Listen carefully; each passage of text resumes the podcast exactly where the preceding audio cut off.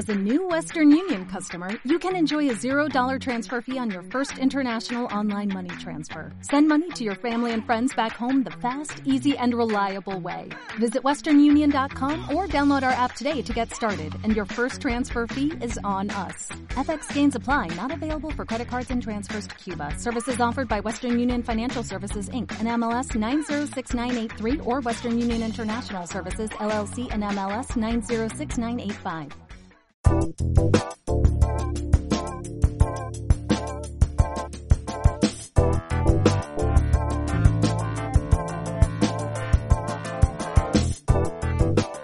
Hola a todos, queridos cifreros. Estamos de nuevo en otro capítulo de cifras y el día de hoy estamos muy contentos porque tenemos a Luis Barragán y Santiago Brusco y nos van a estar hablando de la revocación de mandato que está en puerta ya en próximos días. Y bueno, pues estas personas las invitamos el día de hoy porque tienen un despacho de derecho corporativo, propiedad intelectual, penal y muchos, muchos temas legales que también esperemos que se arme saga legal con ellos y tenerlos aquí invitados seguido. Y bueno, tienen siete años con este despacho y el día de hoy van a estar contándonos todas estas especificaciones sobre la próxima votación que está en puerta. Y después de platicar con ellos vamos a estar hablando de las cápsulas de la semana, que es la inversión de la semana, la empresa de la semana y la noticia de la semana, que seguramente ahí daremos un update de lo que ha pasado con Rusia últimamente.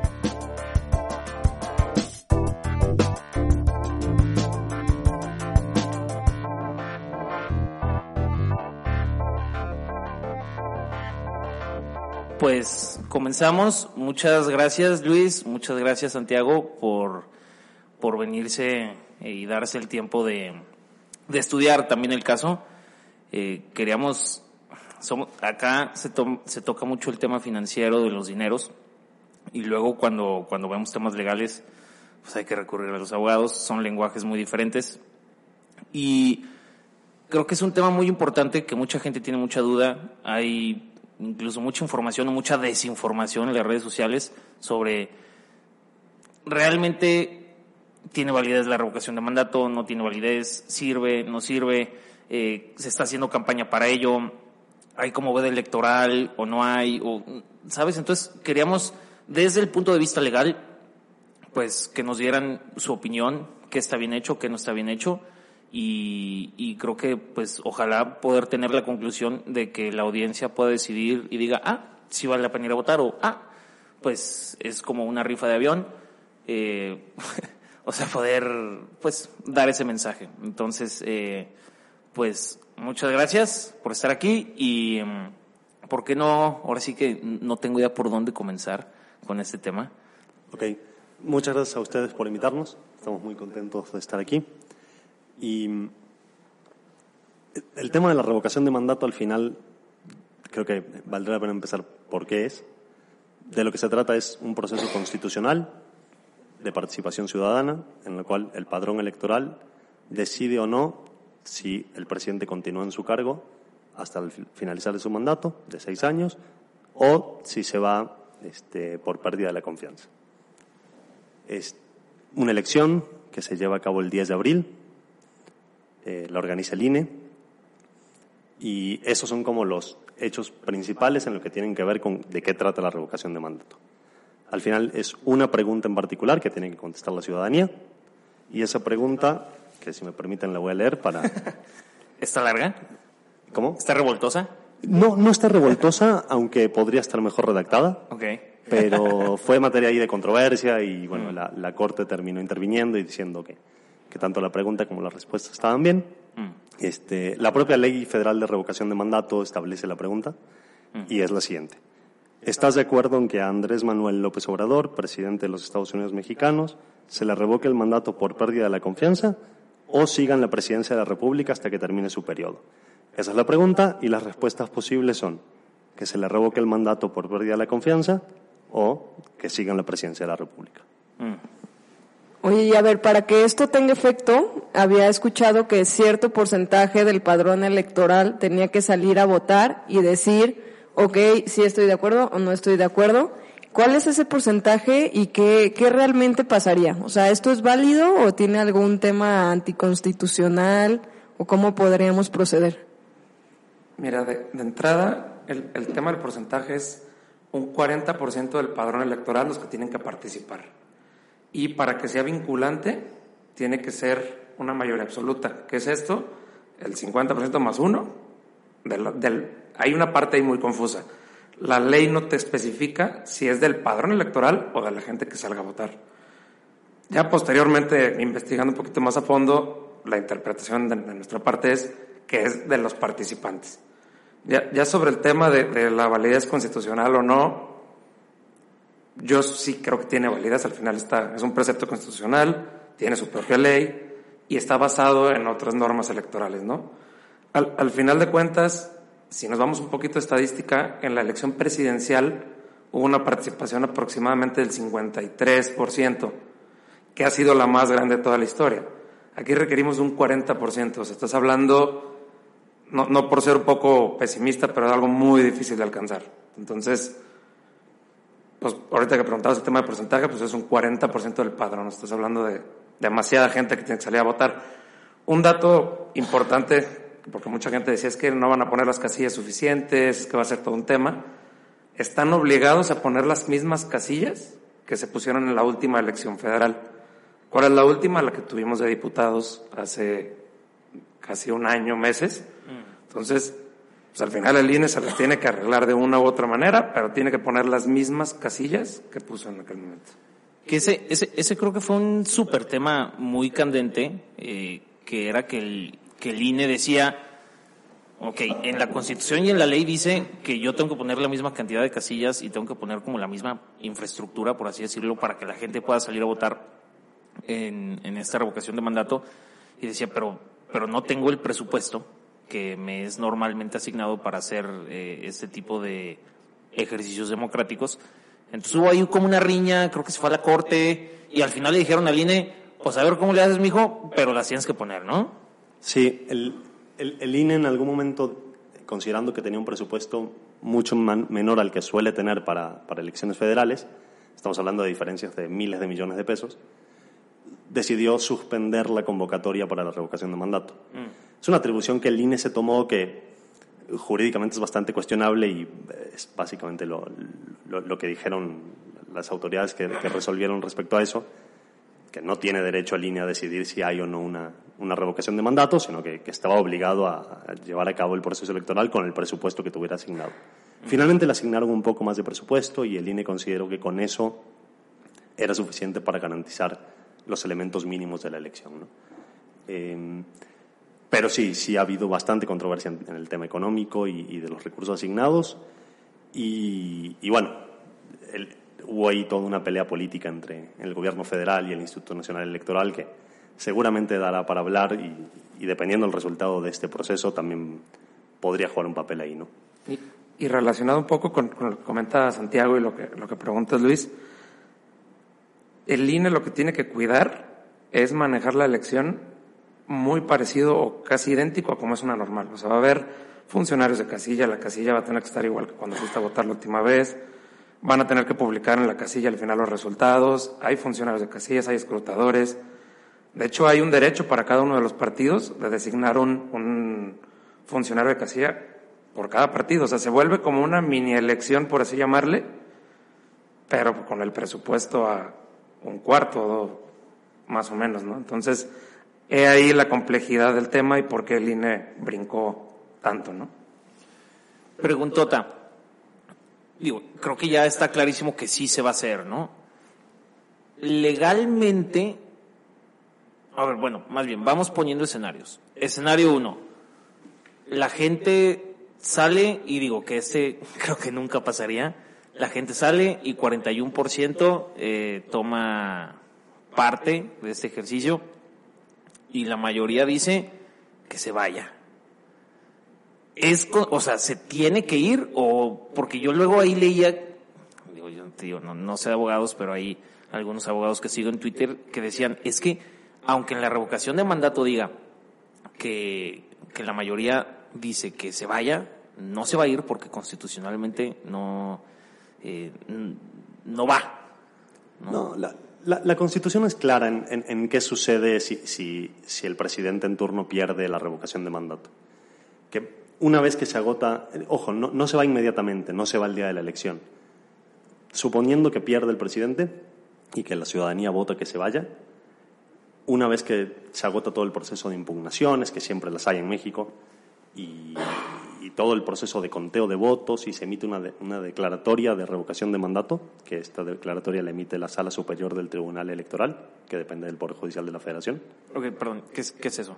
El Tribunal Electoral es, por ponerlo en términos sencillos, es la Suprema Corte, pero para temas electorales. Ah, ok. Es el máximo órgano jurisdiccional en México para temas electorales.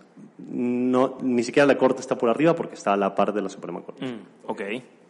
Entonces, la Sala Superior emite una declaratoria de revocación de mandato, el presidente se va, asigna, eh, asume el secretario de Gobernación, que asume como presidente interino, Que ahorita sería esta... Adán Augusto López. Adán López. Ah, no, es que ya no está Olga Sánchez Cordero, ¿ya no es? No, Ahora ya está no de está senadora. Mm, cierto, cierto, ok. Y una vez que en- entra el presidente interino, el Congreso de la, de la Unión, con al menos dos terceras partes de cada una de las cámaras, tanto Cámara de Diputados como Cámara de Senadores, constituye un colegio electoral y por mayoría de votos y voto secreto, por cierto, ese colegio electoral elige un presidente sustituto que termine el mandato del presidente. Que en este caso, digo, por, por la cantidad de como de, de personas que tienen el poder de Morena, escogerían claramente a alguien de Morena, ¿no? Sí, sería lo lógico de esperar. Ok, pero entonces sí tendría efecto. O sea, si realmente la mayoría en la revocación de mandato va a voto y dice yo quiero que AMLO se vaya, literal sí se tiene que ir. Sí, porque el, el colegio electoral no puede designar de nuevo, de nuevo a López Obrador, tiene que designar a otra persona. Quien ya ejerció el cargo de presidente no lo puede volver a ejercer. Y no hay alguna jiribilla de esas legales que diga, ah, pero es que en este artículo en la Constitución dice entonces hace inválida esa revocación de mandato. Pues más que jiribilla, hay una, un derecho de impugnación sobre el resultado y, y seguro lo van a ejercer. El resultado que salga, alguien va a salir a impugnar. Y pues ahí puede, puede haber ¿Qué es, esa, esa jiribilla que mencionas. qué es- qué es impugnar, perdón? Tal cual manifestar una inconformidad con el resultado de, la, en este acto, el acta de revocación de mandato. O sea, aunque... O sea, es- Hay muchas, por ejemplo, una sería la violación a la veda electoral, es que no fue correctamente convocada, buscar alguna manera de las de nulidad que vienen en la ley y buscar que pegue. Que yo creo en el caso de que supongamos que López Obrador perdiera la, la, la revocación de mandato, evidentemente lucharían con una impugnación, ¿no? ¿Por qué, por qué la... Entonces, ¿cuál es el... Digo, y ahorita criticando a la derecha, ¿por qué hay una gran entonces oleada, al menos en Twitter, que ahí sí te pones a leer, que dicen que, que es una farsa la revocación de mandato? Porque entonces lo que nos están diciendo es que no es una farsa. O sea, si realmente tiene validez esa revocación de mandato, entonces es- sí tiene validez, ¿no? Punto. La- la- una de las razones por la cual mucha gente cree que, que- que es una farsa es por cómo lo ha manejado el propio gobierno federal. Al final, un proceso de revocación de mandato con lo que tiene que ver es con un presidente que no tiene satisfecho a la ciudadanía, que la propia ciudadanía se mueve para correrlo, para decirle yo no te quiero de presidente.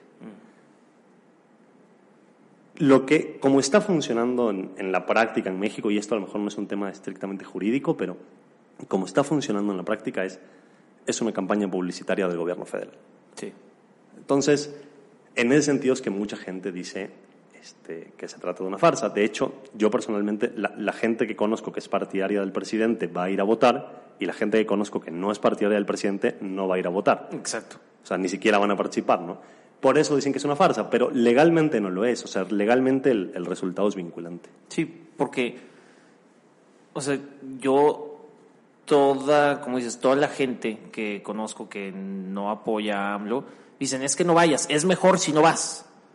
O sea, tiene, hay algún, la, o sea, la derecha puede tomar ventaja de algo de que no vaya gente. O sea, puede decir, es que fue 2% del padrón electoral y por eso no sirve. O, o sea, ¿qué, ¿qué gana la derecha haciendo que los de derecha no vayan a votar? Pues yo creo un poco de, un poco de, de la guerra esta de fue un gasto innecesario, eh, es propaganda de nuevo de, de- del presidente para salir a campaña a, re- a reivindicarse, pero en realidad no, pues no ganan nada, porque al final este tema solo lo puedes ejecutar una vez, que es después del tercer aniversario de cada presidente. Entonces, al momento de que ya lo ejercitaste y no funcionó, no ganaste realmente nada, nada más es, pues se llevó a cabo, ¿no? Ya. Digo, ¿Qué opinas, Santiago? Sí, so- sobre todo porque, volviendo a lo mismo, ¿no? Tengamos en cuenta que quien está promoviendo este ejercicio no es la ciudadanía, sino el propio presidente. Entonces, el peor escenario para él, el peor escenario realista, porque la realidad es que no va a perder, es que no se llegue al, al threshold mínimo de participantes y por ende no sea vinculante, pero aún así va a ganar. Sí. Sí, yo creo que es un poco lo que dicen ustedes, o sea, como la narrativa, un poco, no sé si llamarle humillación, como decir, oye, pues la realidad es que te gastaste no sé cuánto dinero en vez de que fuera para medicinas, etcétera, etcétera, y sin embargo fue 2% de la población o 1% de la población. Yo creo que más que nada ese es como el énfasis que está haciendo la derecha, que yo por ahí veo circulando muchos videos de esos de tus tías, que, que de repente con mucha desinformación, ¿no? O sea, esos videos que yo he visto también eran un poco más con ese desconocimiento de saber que sí había pues un impacto real, ¿no? O sea, ahorita hablando con ustedes dije, oye, ¿por qué no toda la oposición se junta y sería pues una gran manera de aliar a la, a la oposición y pues crear algo, ¿no? Ahora sí que se vea una oposición real, pero creo que más bien habíamos tenido un poco de desinformación. Ya. Y creo que hay un tema importante que ha creado como esta hostilidad contra la revocación de mandato, que es, desde el inicio hay un procedimiento que es recabar firmas. Y desde la recabación de las firmas hubo un tema de que firmaron personas ya muertas, hasta creo que perros firmaron, ¿no? Entonces, creo que desde ahí como que ya fue calentando un poquito el tema, ¿no? Que, a ver, tienes que recabar el 3% del padrón para las firmas y resulta que en las firmas está apareciendo gente que ya ni existe. Entonces de ahí como que ya, ya se ve que tiene alguna, como tú dices, una jiribilla o algo, algo raro. Entonces creo que es como un acumulado de cosas lo que viene a, a- darle todavía más candencia. Oye, y este un- una pregunta, digo, ahorita estoy tratando de procesar este tema de la revocación de mandato y digo, inevitablemente, pues como está siendo la situación y como se está creando este esta ciudadanía, bueno, este como instrumento de participación ciudadana, pues ya ya se creó como está, pero para los próximos presidentes, ¿cómo lo ven? O sea, ya AMLO pasó a la historia y viene uno nuevo. ¿Creen que sí es una buena herramienta para la ciudadanía? O sea, mi opinión es que sí, aunque no como está regulado. O sea, al, al final, como decíamos, ¿no? ¿Cuál es el objetivo de esto? Que la ciudadanía le diga a un presidente, ya no te quiero de presidente. Y eso, la ciudadanía, si, si nos vamos al, no sé, al espíritu democrático, debería poder hacerlo en cualquier momento, ¿no? O sea, si, un presidente al primer año de su mandato resulta que es un desastre, es un delincuente, es, yo qué sé, lleva al país por un camino completamente diferente al que la ciudadanía esperaba, la ciudadanía debería tener derecho de poder votar o no acerca de, si sigue en el poder. Pero como se reguló en México es, solo se puede hacer al, a, los, eh, a los pocos meses del tercer aniversario del mandato del presidente. Y solo se pueden empezar a recabar firmas un mes antes del- de, esa, digamos, de- de- de la apertura de la convocatoria. Entonces, es un proceso ultra burocrático que en realidad, en la práctica, en México, veo muy difícil que en algún momento, en la medida que no se cambie la regulación, sirva de verdad para que la ciudadanía ejerza su derecho. Ahora, como herramienta política va a ser una maravilla. Ya me, ya me veo si llega a ganar, no sé, vamos a inventar, el PAN en la siguiente elección presidencial, pues por supuesto que Morena va a intentar hacer a lo mejor un tema de revocación de mandato y viceversa, ¿no? También si gana el PRI, pues a lo mejor eh, el PAN lo quiere hacer o quien sea. Que tu boquita se haga chicharro. ¿Cómo? no, nada, nada.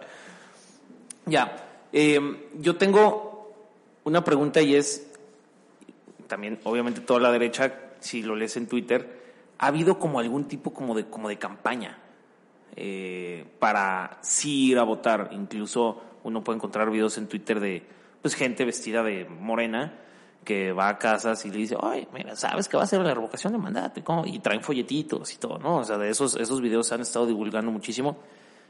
Tengo entendido que hay una veda electoral, ¿no? O sea, no, no se podría hacer eso. Y, Es correcto. Y, y si se está haciendo, ¿por qué no se sanciona a, a Morena? O sea, hay, hay incluso unos hilos de, no sé, cientos, puede ser miles de espectaculares a lo largo del país que, o sea, ponen ubicación, eh, calles, todo. ¿Por qué, o sea, ¿por qué no ha pasado nada? O sea, yo veo eso y digo, bueno, si hay veda electoral, ¿por qué nadie está haciendo nada? Bueno, la, la realidad es que le corresponde a la autoridad electoral y, y a la Fiscalía Especializada en Delitos Electorales investigar y sancionar esas conductas en su caso. Seguramente lo hagan, seguramente multen a, algunos participantes políticos, algunos actores políticos. Un- una posible, en realidad, consecuencia de la, violación de la veda electoral y de la publicidad no autorizada es la propia nulidad de la elección. Pero mm, e- en este caso en particular veo muy difícil cómo eso podría jugar un papel. El, el- o sea, la, la campaña que están haciendo ahorita. Sí, o sea, va- porque aparte ten- tenemos un presidente que ha violado la veda electoral. La realidad es esa. Sí, varias veces, ¿no? En la mañanera. Eh, Y constantemente lo hace. sí, sí, constantemente lo hace y ya lo hizo en la elección federal pasada, en la elección de diputados, y lo seguirá haciendo. Entonces, me, me da la impresión, y esto es una impresión, que también la autoridad electoral se ha convertido un poquito más eh, laxa a la hora de juzgar este tipo de comportamientos, considerando que el propio presidente lo hace y en realidad no tienen forma de sancionarlo, porque el presidente afirma con razón que está ejerciendo su derecho a libertad de expresión. Ya. Claro, yo recuerdo cuando fue la elección, eh, cuántos videos no circularon de influencers que decían, este está pagado por el verde y mil gente se levantó y finalmente no pasó nada, no sancionaron a nadie y, y todos embolsaron una buena lana del Partido Verde, ¿no? Y sí, claro, es el negocio. Sí, y creo que fueron unas multas así de, pf, que para esa gente es así de que pocket change, ¿no? O sea, comparado con lo que les pagaron por el anuncio era nada. sí. Sí, y ahorita justo estaba, bueno, porque me impresionó, en la semana leí la noticia de la aprobación de AMLO y la realidad es que a mí me sigue impresionando, digo, el dato ha bajado bastante porque llegó a tener el 66% de aprobación, digo, en estas encuestas que hacen de del economista o de Mitofsky y bueno, todavía sigue niveles del 58-59% de aprobación, que creo que no se había visto o es en los pocos países que tenemos aprobación de estos niveles. Entonces, digo, aquí ya hay muchísimas ideas de por qué puede tener esta aprobación tan grande, pero con esta aprobación pues sí podrías llegar a pensar que, que va a poder tener una participación y jalar a su gente y que no se quede como tan humillado con este proceso que se está armando. Sí, nada más complementando eso, creo que ese- eso es, o sea, es como un gran argumento de decir, ¿por qué quieren una, o sea, para qué se quiere una revocación de mandato? Ok, está en la Constitución, se puede hacer, es vinculante, ¿no? Claramente sí es vinculante, ¿no? Como, como lo, nos lo están Sí, sí, diciendo claro. ustedes. Pero yo al menos sí me quedo con la duda, o sea, si tienes tanta aprobación, así como que para qué la quieres. Y que en, en eso, digo, yo también digo, no para echarle porras a la derecha, porque la derecha también, bah, qué horror. Pero en eso sí tiene razón, ¿no? Es como por decir, ¿por qué quieres una como ratificación de popularidad?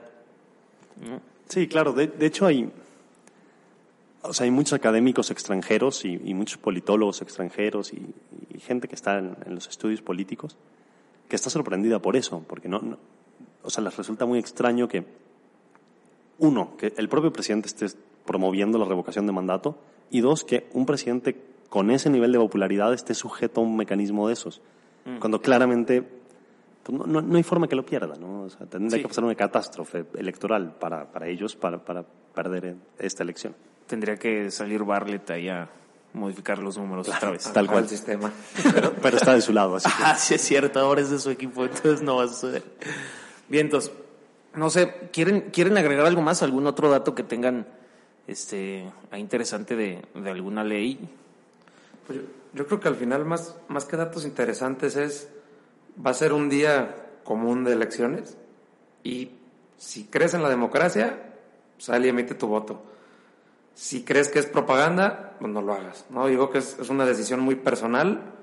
Al final no te puedes guiar por va a ser vinculante, no va a ser vinculante.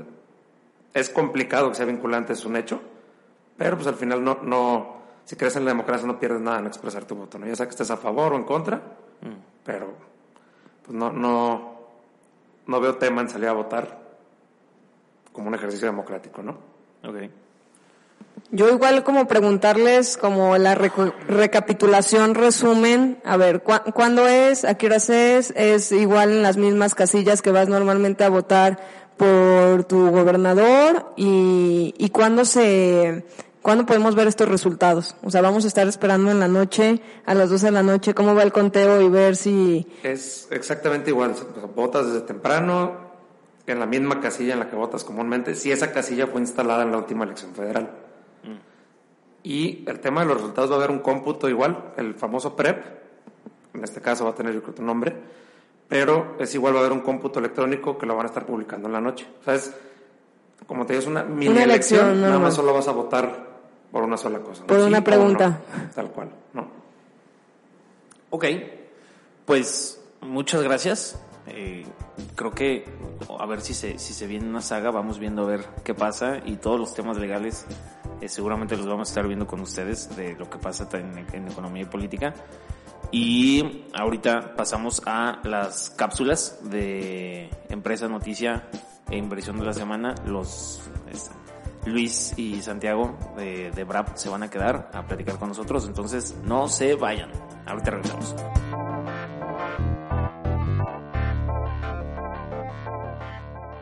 Estamos de regreso en las cápsulas de la semana.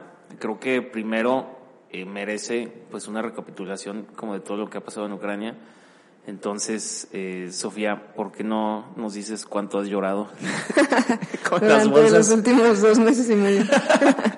Eh, Ya si quieres los empezar vasos, creo. por alguna noticia de, de lo que pasó hoy con el petróleo, ¿no? Yo creo ¿Con- que las noticias que han sumado bastante durante esta semana a los mercados, una ha sido pues la idea de banear, o más bien la idea de que Estados Unidos y Europa está decidiendo ya no comprar petróleo de, bueno, ni petróleo, ni gas, ni palladium, ni nada de commodities de Rusia, ¿no? Y recordando un poquito la importancia de Rusia en este sector, es que Rusia representa entre el 11 y el 13% de exportación de petróleo del mundo, ¿no? Entonces como que muchísimas veces, o sea, decimos, ay, bueno, cuando empezó este tema, la verdad yo jamás pensé que llegáramos a este nivel de conflicto o de tensiones, pero cuando comenzamos yo decía, ay, bueno, Rusia más Ucrania, si nos ponemos a ver el PIB que generan mundial, sumados los dos son alrededor de un 2%, poquito menos de un 2%. Entonces como que pues es un conflicto que dices, ay, bueno, pues de unos países que igual y Rusia antes era un país con una potencia económica muy cañona, pero poco a poco se ha aislado desde pues el derrumbe de la Unión Soviética y pues conflictos que ha tenido con el occidente. Y un 2% pues no se me, no me representaba tanto para el golpe que podía tener, pero a la hora que suma su potencial en energía de como distribución, pues ahora sí dices, híjole, no, pues sí nos puede pegar bastante. Y bueno, pues salió Joe Biden, presidente de Estados Unidos, a decir, ¿saben qué? Además de que miles de empresas pues ya han cerrado las puertas eh, con, con Rusia principalmente, pues ahora sí dijeron, ¿saben qué? Ya no les vamos a comprar petróleo. Entonces, ¿qué pasó? Pues el petróleo se fue a las nubes. A las de, nubes. de por sí ya llevábamos hay una, una tristeza de subida de petróleo. ¿Y por qué digo tristeza? Digo, como que muchísimos me han escrito y me dicen, oye, pero esto nos beneficia como mexicanos porque tenemos Pemex y vamos a tener mayores ingresos. Esto es cierto, claramente que la subida de petróleo nos puede ayudar. Sin embargo, pues bueno, colectivamente nos perjudica. ¿Por qué? Porque todos consumimos gasolina, todos los productos que nos llegan a nuestra casa pues tienen una red logística que lamentablemente el 96% del consumo de energía en México sigue siendo a base de hidrocarburos. Entonces pues todavía nos va a pegar bastante que, eh, que el petróleo suba. Justo hoy leí una noticia que nunca había estado tan caro el galón de gasolina en Estados Unidos, llegó a 4.17 el litro, ¿no? Entonces, bueno, esto estábamos de por sí en una coyuntura difícil de inflación, pues va a continuar después de estas tensiones. Sí, coincido, he leído yo también mucho en Twitter eh, obviamente el, equipo de Rocío Nale, secretaria de Energía, y todo el equipo de AMLO pues están festejando la subida de, del precio del petróleo porque creo que ahorita está como en máximos, ¿no? la, la mezcla mexicana, algo ya muy cercano a 100 dólares, pero yo, o sea, yo podría firmar que podría estar al doble, o sea, yo pienso que si todo un año la venta de la mezcla mexicana se mantuviera en 200 dólares el barril, aún así Pemex no operaría en ganancias. No, estamos construyendo dos bocas, esperamos. ok, y, y si quitaras de, de los flujos financieros el tema de inversión, o sea, operarían en pérdida. Sí, definitivamente, claro que ayuda a esta subidita de petróleo, nomás pues ahí hay temas históricos que, que traen varios huecos en el sistema de Pemex. Además de que últimamente en estos últimos días, no sé si han visto, ha subido el precio de la gasolina, pero la gasolina eh, se compone de, bueno, principalmente de tres costos, que es el, el costo del petróleo internacional, el costo logístico para que llegue a la gasolinera y tiene IEPS, que es el impuesto especial a productos y servicios, ¿no? Creo. Y en las últimas dos semanas no se ha estado cobrando IEPS, que es prácticamente de donde obtiene ingresos el gobierno a la hora que vas y cargas gasolina para tu coche. No se ha estado, no se ha estado cobrando IEPS para que no suba tanto la gasolina, a pesar del incremento que ha tenido. Entonces, a pesar de que Pemex puede tener mayores ingresos, pues el gobierno está, pues por así decir, subsidiando un poquito. Está, subsidiando el precio de la gasolina, por lo cual de alguna manera son pérdidas. Entonces, eh, o sea, creo que... Sí, no, no hemos visto un incremento, o sea, en lo que va del año, para contextualizar un poco, el petróleo ha subido un 67% en lo que va del año, ¿no? Entonces, Obviamente cada vez que vamos a la gasolina igual y sentimos que el tanque se llena menos que antes, pero no se llena la mitad, ¿no? O sea, todavía no sentimos como ese golpe que igual iba a tardar un poquito, ¿no? En llegar eh, este encarecimiento, pero al final pues se traslada al consumidor, ¿no? Igual y lo podemos soportar un ratito, pero al final pues va a llegar a nuestro bolsillo. Esperemos que para esto ya las tensiones se hayan bajado Justo yo ayer estaba platicando con un analista y le decía, oye, pues a ver, ya Estados Unidos ahora sí salió la guerra y les dijo, ¿saben qué? Cierren la llave y pues ahora sí qué vas a hacer, ¿no? Tienes 11 o 13% menos de oferta eh, para pues para el mundo y no es como que puedes abrir todos los pozos y que salga petróleo y otra vez, ¿no? O sea, hay muchísimas implicaciones para tener mayor oferta, pero seguramente yo creo que Estados Unidos tiene un plan, o sea, no creo que lo haya hecho tan al aventón. Incluso vale la pena recordar que hace un par de días se reunieron gente del gobierno de Biden con, con Maduro, que hablaba de que las banderas de Venezuela y de Estados Unidos sean muy bonitas juntos. Y pues, supongo que por ahí va el tema, ¿no? Que querrán aprovechar un poquito la capacidad ociosa que tiene Venezuela en producción de petróleo para aumentar un poquito la oferta. Ahora sí, ahora sí van, ahora sí vamos a querer a Venezuela. Ahora ya nos caen bien, sí. sí. Yo quería agregar un poquito nada más a los datos rapidísimo para no alargar tanto este tema, eh, porque me puse a investigar, o sea, qué porcentaje de las exportaciones rusas de petróleo van a Estados Unidos. Se van a sorprender, se van a sorprender. El 1.3%, según datos de Statista. O sea, o sea, a Rusia le va a valer un cacahuate si le vende petróleo o no a Estados Unidos. Su mayor comprador con el 32.8% es China. Luego sigue Holanda con el 13% y luego sigue Alemania con el 8.7%. Eh, sí tendría un gran impacto, que es, que es lo que dicen, si Europa y Estados Unidos se ponen de acuerdo en no comprarle petróleo, sí tendría un gran impacto en Rusia, pero que ahorita solamente Estados Unidos no le compra a Rusia, eh, no, no va a afectar en absolutamente nada a, a, Rusia. Al contrario, China le va a decir, ah, bueno, pues véndemelo a mí. Eh, pero Boris Johnson, el primer ministro de, del Reino Unido, ya salió a decir que ellos también piensan dejar de comprar petróleo ruso y que van a impulsar a que la Unión Europea lo haga. Para esto, eh, el señor Scholz, el nuevo primer ministro de Alemania, dijo que imposible, o sea que ellos, que ellos van a seguir comprando gas y petróleo ruso, que puede haber sanciones en todo lo demás, pero en gas y petróleo no lo van a hacer. Creo que el 50% de las importaciones de Alemania en temas energéticos vienen de Rusia. Entonces, o sea, si Alemania diría, ah, ya no, ya no vamos a comprar gas ni petróleo, o sea, es un, es un crash económico para Alemania seguro. Entonces Scholz salió a decir que, que ni lo piensen, que ellos van a seguir comprando ese petróleo. Pero bueno, ya, no me quería alargar un poquito más de eso. Eh, una noticia que traigan por ahí, ya notaron que, que, este, que Santiago no tiene acento mexa, es... A lo mejor haciendo honor a esa circunstancia. Sí. podríamos mencionar que, que Argentina finalmente alcanzó el acuerdo con el FMI, ya con las pautas técnicas y con objetivos claros y establecidos de reducción de inflación, de reducción de financiamiento del, del, Banco Central del Tesoro, de reducción de emisión de moneda y, toda una serie de medidas para fortalecer la capacidad de reservas de Argentina y lograr pagar el, el, préstamo por 45 mil millones de dólares que vencía a partir de este año y que de hecho ya tuvo vencimientos y que Argentina no podía pagar, no había forma alguna que pudiera pagar.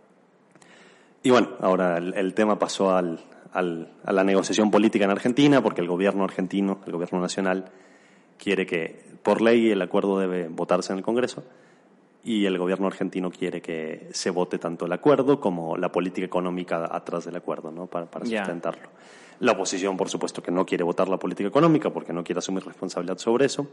Y bueno, ahí están la, las peleas. Pero sería lo que va a pasar es que se va a terminar aprobando el acuerdo, por supuesto. Y se no, va a no, no tienen de otra. No. Oye, pero ¿nos podrías dar un contexto de qué onda con Argentina? ¿Qué pasó? Digo, yo fui hace como dos años y volteas a ver y dices, no, bueno, esto era un imperio. O sea, se ve que hace unos 60 años era pues una economía, ahora sí, europea, floreciente y demás. ¿Y qué pasó? Pues llegó a ser el, el como el centro financiero de Latinoamérica, ¿no? Tengo entendido que hasta como 1999 o hasta el 2000, o sea, Argentina era este el mandamás en Latinoamérica en el tema financiero, bursátil y económicamente también tuvo un boom, ¿no? Sí, sí, o sea, Argentina fue una economía a principios del siglo pasado, fue una economía relevante a nivel mundial. Y digo, a ver, esto lo, es una pregunta que le han hecho a mucha gente, a mucha gente más inteligente y más estudiada que yo, pero ¿qué, qué le pasó a Argentina? Muy malas políticas financieras, pésimas políticas financieras. Argentina tiene, Argentina es un, uno de los, no sé si el más, pero uno de los países con más déficits en su historia y más defaults en su, en su historia. ¿no? O sea, Argentina está constantemente en déficit fiscal, constantemente, y ha entrado en default de deuda como seis, siete, ocho veces, una cosa así. ¿Sabes por qué? O sea, déficit fiscal para los que nos están eh, escuchando es que el gobierno opera en pérdida, por así decirlo. O sea, el gobierno gasta mucho y tiene pocos ingresos. ¿Sabes qué fueron esas políticas? O sea, o cómo se implementaron, qué fue, o a lo largo de qué gobierno en el cual pues empezó a tener tanta pérdida y, bueno, pues adiós a, a su economía. En, entre los que no somos peronistas, en general se, se, se, marca el, inicio del peronismo, que es básicamente un movimiento de político en su origen similar al fascismo italiano. Okay. Este, que luego transmutó en muchas otras cosas, tanto de extrema derecha como de extrema izquierda, como hay absolutamente todo dentro del peronismo.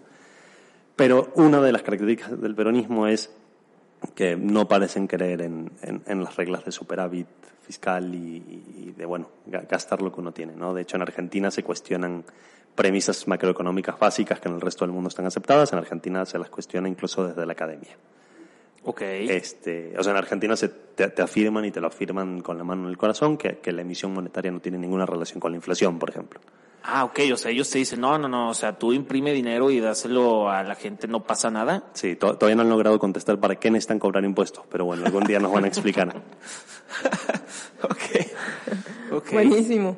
Sí, y bueno, y a todo esto, al parecer, el Fondo Monetario Internacional, que es el FMI, que decía Santiago, les va a hacer eh, un préstamo para que pongan un tanto cuanto estabilidad en, sobre todo en su moneda, ¿no? Se ha devaluado muchísimo en los últimos, en los últimos cinco años. O ¿no? década. O década, sí. sí. Mira, hace 22 años el peso argentino valía un dólar. Un dólar era un peso argentino. ¿Mm? Hoy ah. está, no sé exactamente en cuánto, pero en 230, algo así.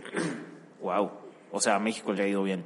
Sí, definitivamente. sí, relativamente. Sí. Y pues bueno, el Fondo Monetario Internacional les va a dar un préstamo, pero le está poniendo condiciones de decir, ok, te hacemos el préstamo, pero pero igual ya no imprimas tanto dinero.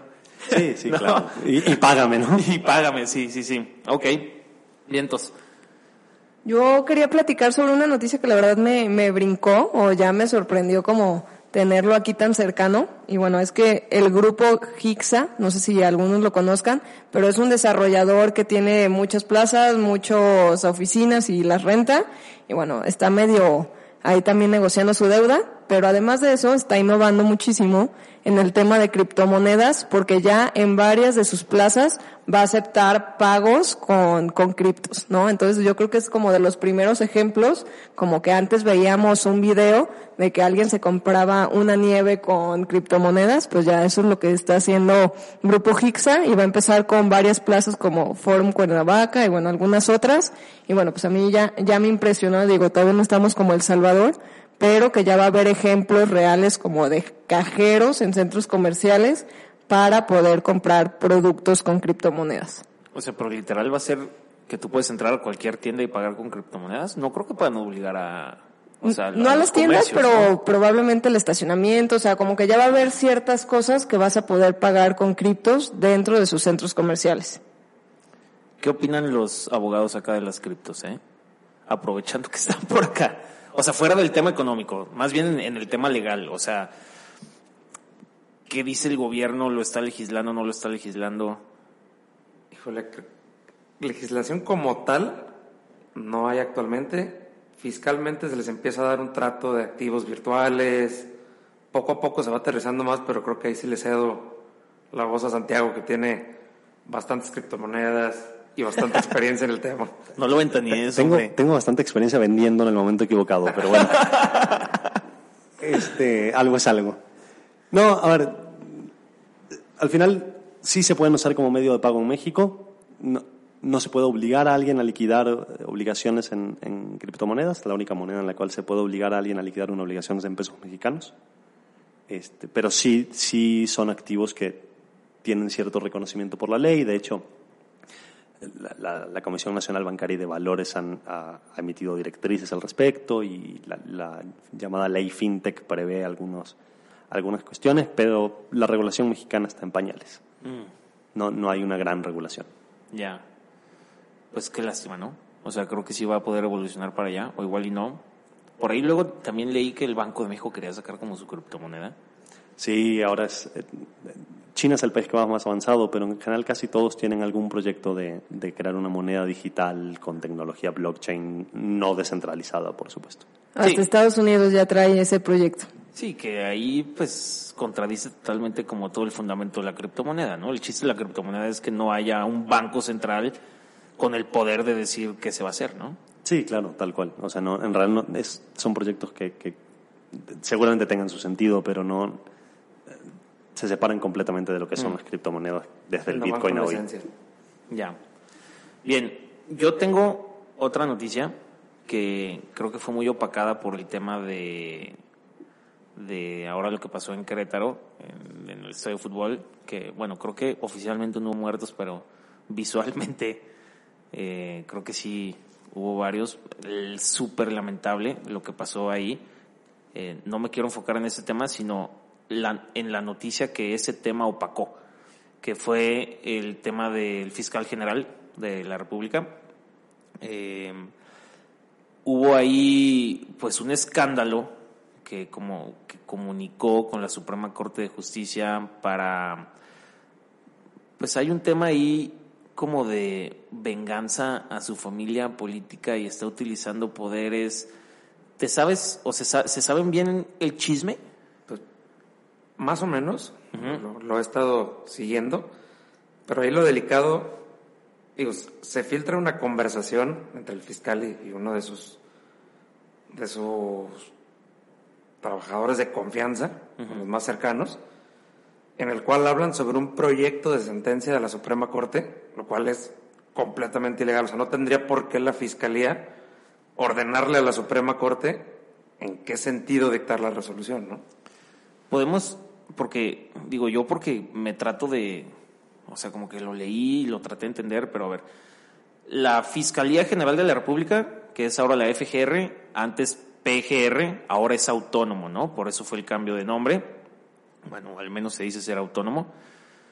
Y el fiscal general es como el policía de los policías de todos los policías de México, ¿no? O sea, es el encargado de hacer justicia en México. Y trae ahí un pleito como con su familia política y luego está la Suprema Corte de Justicia, que son, pues, como, como comentabas. el órgano supremo del Poder Judicial. Exacto, o sea, lo que dicen ellos en tema jurídico es lo que se hace, ¿no? Y tienen, o sea, hay ahí un pleito legal entre el fiscal general, o sea, el poli de los polis, con como su sobrina, ¿no? Una cosa así. Con, la, con la familia de la que está presa. Sí. Y, y entonces el audio daba a entender que. O sea, digo, es un poco mi interpretación, pero lo que da a entender es, está presa sin tener los argumentos completos y le están queriendo de todos modos a nivel Suprema Corte achacar los delitos, sí o sí, ¿no? Pero lo, lo delicado aquí es el intercambio de información, ¿no? O sea, un proyecto de la Suprema Corte no tiene por qué llegar a la Fiscalía. Ya dictada la resolución, pues obviamente, ya es de conocimiento público. Pero antes no tendrían por qué estar. Y luego hay una parte donde el- el- la- otra persona le, le dice al fiscal, no pusieron lo que les pedimos. O sea, Ah. está muy delicado que el fiscal le estaba dando órdenes a los ministros de qué poner en la resolución, ¿no? Ya, Entonces- ya, ya. Pues al final en manos de quién está la, la- la justicia. O sea, poniéndolo en términos de fútbol, es como si piden VAR, ¿no? O sea, que chequen la jugada y el entrenador, por así decirlo, le dice al árbitro qué marcar. Sí, ¿De alguna se manera? mete en el auricular y le dice, vas a marcar esto, Así de delicado está. básicamente. Y no, no ha habido represalias contra eso. O sea, ahí seguro tiene, tiene que pasar algo, ¿no? O sea, es, es este, digo, yo sí lo leí y decían, es que no puede ser que esta noticia se opaque por lo de, por lo que pasó en Querétaro. Digo, muy lamentable lo, lo de Querétaro, pero creo que es un tema, al menos en, en el ámbito legal y jurídico, muy delicado, ¿no? Que, que pase esto. Po- podría argumentarse que, que- que es una conducta que encuadra en, en algún tipo de delito incluso. ¿no? Ok. Pero finalmente lo, lo- lo grave incluso es que eh, en una parte de esta conversación que el fiscal tiene con su, con su, con su persona, con su trabajador, menciona que hay dos o tres ministros que nunca, le- que nunca van a jugar a su favor. Ok. Lo, lo- lo cual es gravísimo porque si hay dos o tres que nunca van a jugar a su favor, hay dos o tres que a lo mejor sí, ¿no? sí, sí, sí, claro. O sea, ¿dó- ¿dónde está la imparcialidad del- de, de la Corte? ¿Dónde está la imparcialidad de los ministros? O sea, es- eso da sobre todo a entender que hay juegos de poder en la Suprema Corte de Justicia y que están ahí por algún tipo de poder político, palanca política y que tienen que obedecer, obedecer órdenes de alguien más. Así es. Y, y otro tema medio, medio indignante fue, sale la noticia y lo primero que dicen es que la Fiscalía va a abrir una investigación por haber infiltrado las conversaciones. O sea, no van al problema de fondo, van a por qué se filtró la, la llamada del fiscal. Que está bien, está mal que intervengan los celulares. Pero creo que el problema de fondo es mucho más grande, como dice Santiago. Wow. ¿Y no ha pasado nada? O sea, Ni- literal, ni va a pasar nada. nada, no te ¿Y preocupes. no va a pasar nada? No, por supuesto que no. Sí, porque, o sea, es como, ¿cómo va a llegar la poli contra el poli de los polis? ¿No? ¿Sí? Sí, tal cual. A- a- aparte, digamos que ha, ha estado involucrado en, en varios escándalos. Este, Gertz Manero, el el, fiscal Gertz. Manero, exacto. Mu- muchos por la pelea de poder que tiene o tenía con, con Santiago Nieto, el ex titular de la UIF, pero finalmente ha recibido respaldo presidencial todas y cada una de las veces. Ah, y, y San- Santiago Nieto se acaba de salir de la UIF, ¿no?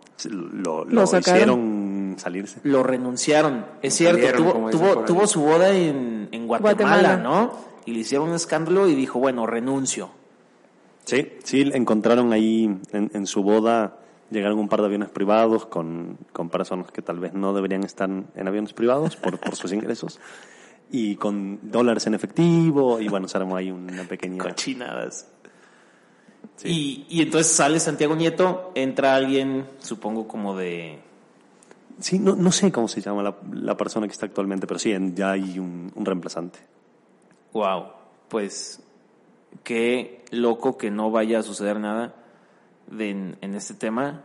Eh, lástima que se opacó por el tema de Querétaro, pero yo sí había escuchado que era un tema legal extremadamente delicado y que era impresionante que no, no, no, no trascendió la noticia. Incluso creo que en la mañanera le preguntaron a AMLO y dijo, bueno, pues, o sea, como, como- o sea, evadió la pregunta. El pan de cada día. Sí, el- y- Y le dio soporte al fiscal en la mañanera. Lo ah, sí. delicado, o sea, indirectamente, pero no habló del tema y lo poco que habló del tema respaldó el trabajo del fiscal, ¿no? Y, y pidió que se investigara por qué se filtraron las conversaciones. O volvemos a lo mismo. Parece que es más importante el por qué se filtró que el- lo que están realmente platicando.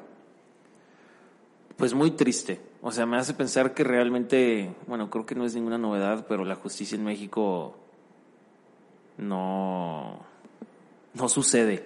No menos, sucede, ¿no? Sí, qué difícil para los abogados. Digo, yo también vengo de una familia de abogados y, y es ya, o sea, cómo ha evolucionado la justicia. Es difícil hoy ser persona litigante o cualquier profesión llegada a, pues a ser un abogado. Creo que, creo que es difícil. Así que, ni modo, hay que seguir trabajando por la justicia a pesar de estos grandes baches. Así es. Y sí, tal cual. Muy bien. Bueno, pues yo como último, eh, no sé si vieron que el níquel se pegó un subidón. Eh, este es un, pues un metal. Para que se puedan dar una idea, la onza de níquel hace un año estaba en 16 mil dólares. Hoy llegó a 43 mil dólares, o sea, es un incremento de 162%. ¿Y esto por qué? Porque Rusia, digo, retomando el tema de el tema de, de que Estados Unidos ya prohibió importar eh, petróleo ruso, Rusia entonces dijo, ah, si nos van a imponer ese tipo de sanciones, entonces nosotros también vamos a imponer ese tipo de sanciones. Y salió Putin a decir que va a, a prohibir cierto tipo de eh, exportación a otros países fuera de la Federación Rusa. Y sobre todo es de metales, porque Rusia es el, es el mayor, o sea, o de los mayores productores de aluminio, níquel y palladium. Aproximadamente Rusia produce el 40%, 40% de estos metales. Entonces hubo pues muchísimo nerviosismo en el mercado. Eh, a mí me pone nervioso saber, o sea, es- es- estas peleas que se traen y que el comercio internacional no esté fluyendo pues como debería de fluir en beneficio de todos, sino que se están agarrando en, en esta lucha de poderes y que, y que los más jodidos vamos a ser los más jodidos. Sí, o sea, la élite no la va a sufrir, obviamente, y esto seguramente va a hacer que las construcciones sean más caras, que la gente eh, para que se compre una casa va a ser más difícil la accesibilidad. Y eh, pues bueno, es un tema pues un poco pues delicado que se estén prohibiendo este tipo de exportaciones hacia otros países como pues como como venganza a lo que se está haciendo. Digo, no, no digo que esté mal, o sea, se está defendiendo de las sanciones que le está poniendo Estados Unidos, pero sí puede traer estragos económicos muy duros.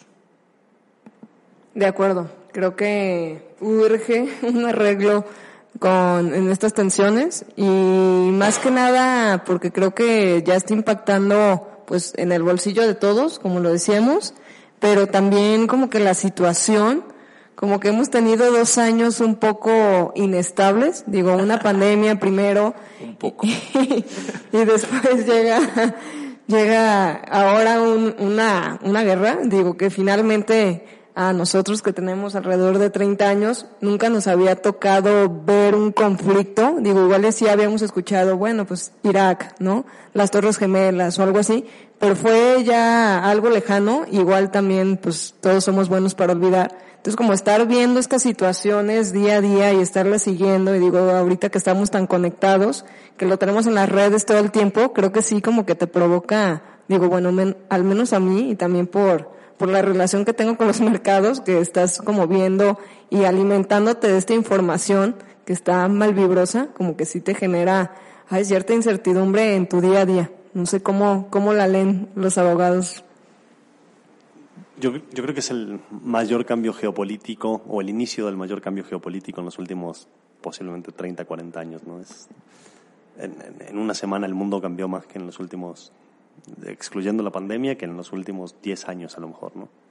Entonces, digo, le- legalmente habrá que ver qué pasa, porque también es un poquito una, una guerra entre la, la autocracia y el autoritarismo frente al rule of law, como llaman los, los ingleses y los americanos. Bueno, americanos somos todos, los gringos. Y, mm, y bueno, eso tendrá incidencia en la profesión jurídica, pero eso es hablar muy a largo plazo. Mientras tanto, creo que, que la, gente está sufriendo y, y el mundo seguirá sufriendo.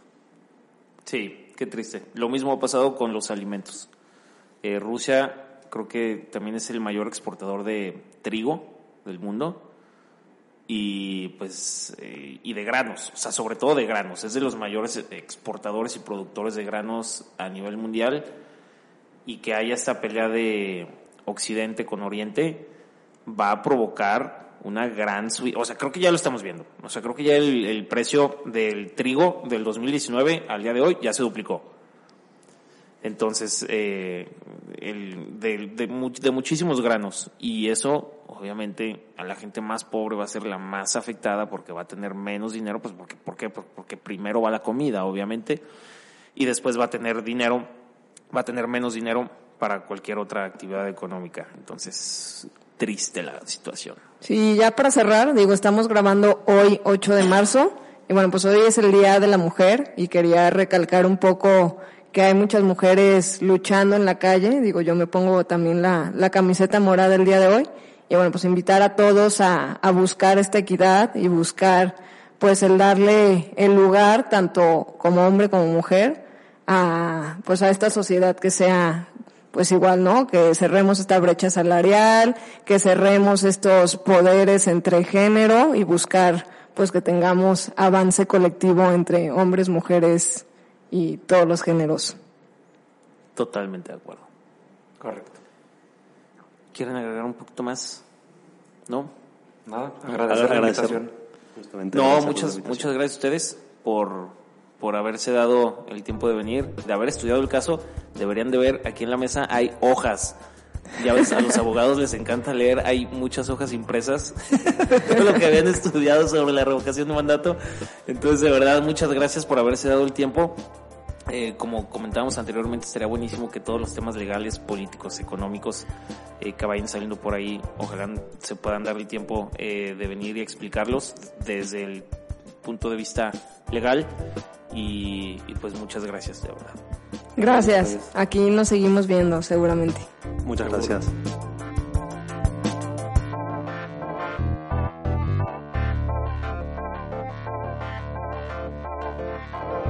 Dale más potencia a tu primavera con The Home Depot.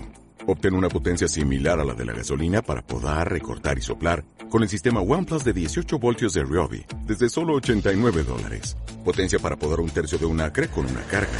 Potencia para recortar el césped que dura hasta dos horas. Y fuerza de soplado de 110 millas por hora. Todo con una batería intercambiable. Llévate el sistema inalámbrico OnePlus de 18 voltios de Ryobi. Solo en The Home Depot. Haces más. Logras más.